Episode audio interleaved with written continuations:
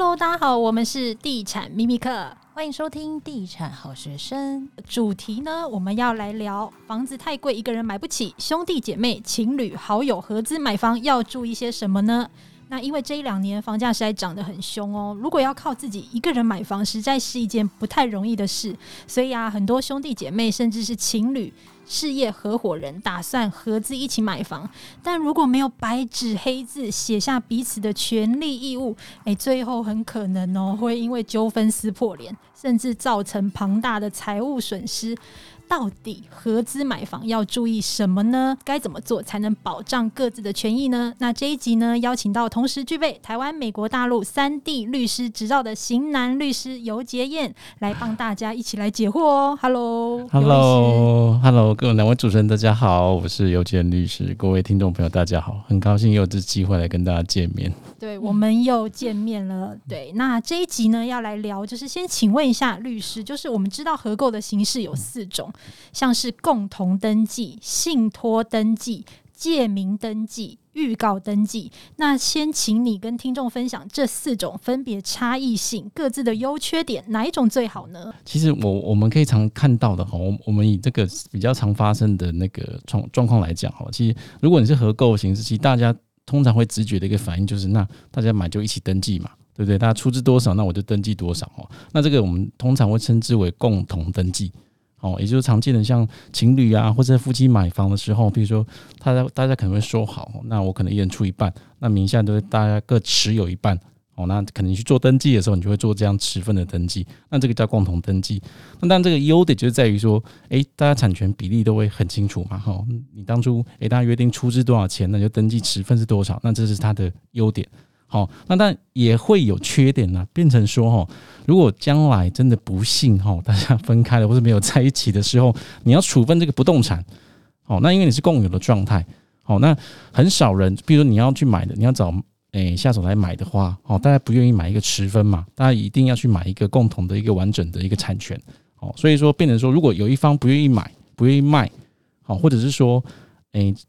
买要买来要要来买的人，他想要买全部的，所以他必须要所有人的同意嘛。好，那如果其中有人不同意的话，你可能就会成立一个僵局。好，当然你会有一个像我们土地法会有一个多数人处分的一个权利，但你要取得多数人的共有人多数人权利，还有你的持分也要多数，这样这可以，这是可以去诶，比如说共有人多数处分这个不动产，这个是有这个权利的。但是如果你是刚好约定成一半一半的话，那就是会一个会成立一个僵局。好，那这是它最大最大的一个缺点啦。好，那其实还有一个缺点就是说，如果说哈，呃，法律上是规定说共有的时候是可以去做一个随时分割的一个动作。好，也就是说，其实大家不要害怕，就是说，哎，我今天跟他共有之后，我是不是永远就被套牢了？其实也不是。好，你可以去做一个共有分割的动作。好，当然分割就变成说你要去跟法院去请求，那这样会就变得会多一道的程序。我们讲的共同登记，它会有的它的优缺点。那再来，我们可能会说，那我们做一个信托登记好不好？好，那其实信托登记也不错，等于说其实，因为现在其实信托这个法制哈非常的流行，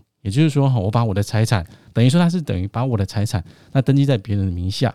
好，那由别人来做一个诶管理人，好，那我就把我这个房产诶托付给这个管理人来做这个管理的动作。好的优点就是说，因为我们信托法已经通过了。好，那信托法法规来讲，其实它规定的算是蛮完整。诶，以后大家有什么有什么纠纷的话呢？那其实透过信托法的规定，好，那其实很容易去解决这个问题。那当然就是说，信托它有一个缺点，就是说，其实信托哦，等于说你把你的房产，哦，把你的产权、不动产产权是全部登记在别人的名下，那变成说他会有一个充分的管理权。产权就登在别人名下，那所以这个人就是你要信得过的人嘛。第一个你要信得过，第二个他要够专业嘛，合法的去管理你的财产，那就变成说这个部分你就会有多出额外的费用，除非你是认识的人嘛，或是说，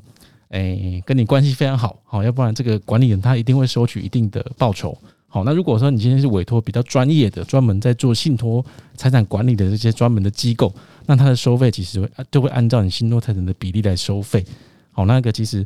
诶，费用其实算不算低？哦，所以它有个缺点就是说，它会有额外的费用产生。那我们在讲的借名登记，所谓借名登记，其实它本质上跟信托是，诶，是没有什么两样的。好，只是说，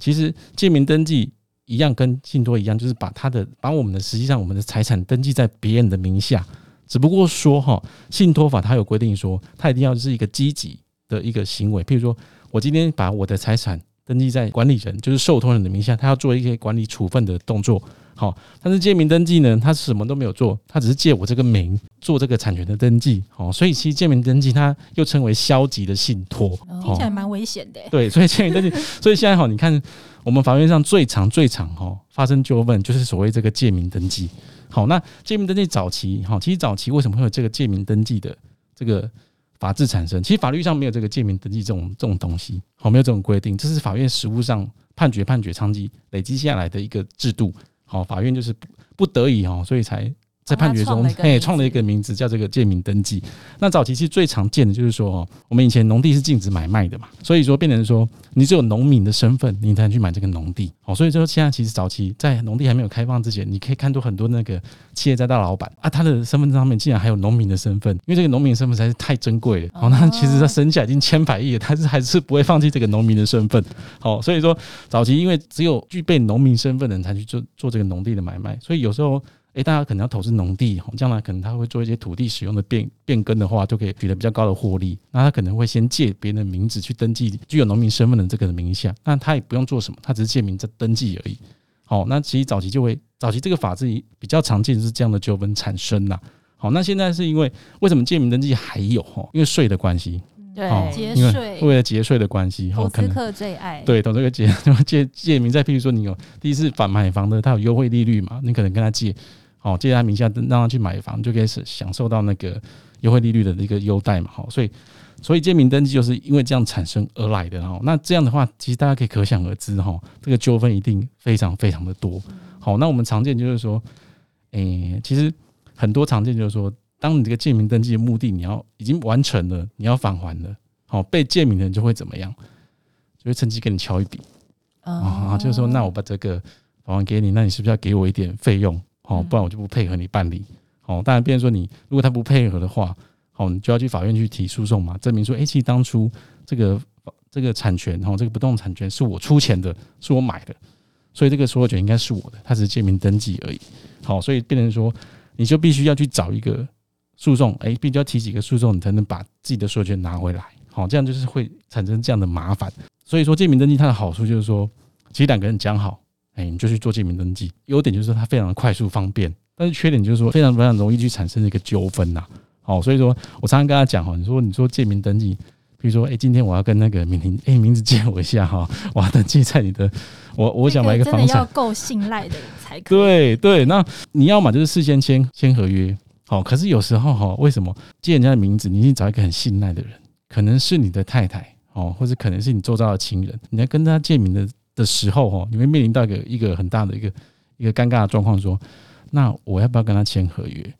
对不对？我要不要签什么书面来证明？对，通常是要怎么做的？通常就是说，大家可能说不好意思，因为太熟了哦，签合约好像我签的时候被借名的名就说啊，你是不相信我是不是？对啊，尤其是这种如果要跟太太借名的话，应该会会被 century pay。对啊，你说哎，你还要签合约？对，要不然就说哎，我借名已经很。我已经很对我已经很大方了呢，对不对？我已经借名，我登记在产权底下，将来有什么问题，我还说不定还要我还要被牵扯进去嘛，对不对？所以说大家都不好意思签合约。那这时候可以跟大家讲，就是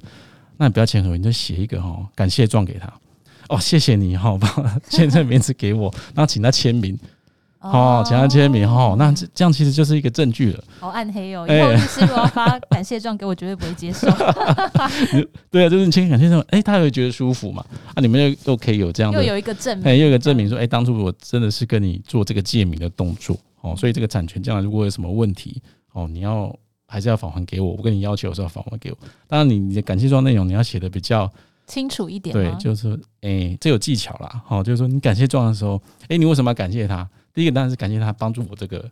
做这样的行为嘛，哈。第二个就是说，好，那为了感谢你，你将来产生的，因为借名登记在你底下，你会有需要税负的问题，那所有税负我来负担，你不要担心哦。所以你借故就跟他证明说，哎，其实我是要负责的。哦，人事实地物偷偷写清楚，对，我写清楚。那好，那签个名哦，那谢谢，他有一个承认的动作，那其实这就是一个借名登记的一个书面的证据。哎、欸，所以像这个书面证证据，不需要什么公证人在旁边也一起签名，这样吗？其实是不太需要了哈，因为公证人，公证人其实公证的法制，它你去公证最重要的原因就是说，这样当然啦，就是说你将来有纠纷的话，你有公证，你就可以直接去执行。就不需要走法院，这是最大的优点。好啊，这公证人当然有上面的公证，你可以比较可以去证明说这个名字真的是他自己签的。好，那其实名字自己签的这个部分，通常我们在法院很少人会否认呐。哦，反正是盖章，盖章他会说，哎，这个章不是我的。哦啊，这个章是被人家倒盖的，这个情状况还比较多。啊，签名其实都可以去笔迹嘛，笔迹鉴定，其实反正是签名的否认它的真正性的状况还是比较少。对，还有一个预告登记哈，那预告登记就是说，其实预告登记就是限制登记的一种。哦，也就是说，你可能跟他买房子的时候，哦，你可能还没有过户，好，或者说你跟他设定什么交易，哦，你可能交易还没有完成，那你可以在法在地震那边去做一个我们讲的预告登记，就是预告说这个这个将来的产权的移转一定要先透过我这个权利人的同意之后，好，这个所有人名义上所有人他才能去完成这个过户的动作，好，那其实这就叫预告登记。好，那预告登记非常简单，那个所有权人同意就可以到地震那边，好，那申请书写一写就可以到地震那边做做一个预告登记，等于说是限制他做一个移转处分的一个限制。好，上面会预告登记上面会写得非常清楚，好，就是说你要移转之前，你要经经过我的同意，你才可以做这样的限制。它的优点是说，其实它非常的快速，好，非常的简便，好，那但是但是哈，就是它的风险高的时候，就是说，诶，如果说将来有什么纠纷的话，哈。因为他只有做这样的限制而已，他等于说其他的权利义务是没有写清楚的。虽然说你限制了他不能移转，你保障自己的权利，好，但是你实际上还是不能说，因为我做这个预告登记，我就可以请求他把我的权利返还给我。哦，所以它只是解决部分的问题，它等于是一个保全的概念，只是加一个保险。对，只是加一个保险，但是它不能去终局解决你跟他之间的问题。哦，像我刚借名登记来讲的话，诶，将来真的有纠纷。我就是拿这个我刚刚讲的感谢状去法院提一个诉讼，那我就请求他返还这个这个所有权移转的移转到我的身上，哎，法院可能就会因此判你胜诉，那你就可以解决的纠纷。那借名登记是没有办法去做一个终局的解决啦，好，但是至少他有一个保全的动作，至少说不会等等说，哎，那个他已经把房产移转走了，哦，或者是他已经做一个脱产了，我在做事后的救济，哦，这样是比较等于事前的预防，哎，会比来比事后救济来的好，会是这样的状况。哦，所以预告登记是可以适用在预售屋，因为产权还没有移转。哎，预售物的阶段嘛，对，因为预售物现在还没有办法做登记，因为预售物还没有产权的部分，那多半是在已经是有就产权产生了，就是已经有产权登记的这个不动产上面，才会把它去做预告登记。好，因为你要登记在謄本上面嘛，那大家知道那个预售物其实还没有这个产权登记的状况，好，所以这个部分现在还是没有办法做。那如果是买预售屋，要怎么样才能保障自己的权益呢？哎、欸，其实预售屋，你 大家每次都问我这个问题哦。对，其实为什么买预售屋？他可能会觉得他第一个便宜嘛。对。哦，第二个就是说他可能不用一下子拿到那么多资金出来。好，但是有好处就有坏处。哦，那预售屋的坏处就是说它是一个还没有一个真正产权的一个形成的状态，所以你等于是买到一个我们讲的一个权利而已。好，一个债权，一个一个债权。好，一个未来期待权，好，不像说我们现在买一个成屋，我真的是买到一个它实在的产权、实在的不动产、实在的物权。所以说，怎么样去确保？哦，其实我刚好最近在处理这个案例，他是怎么样去确保？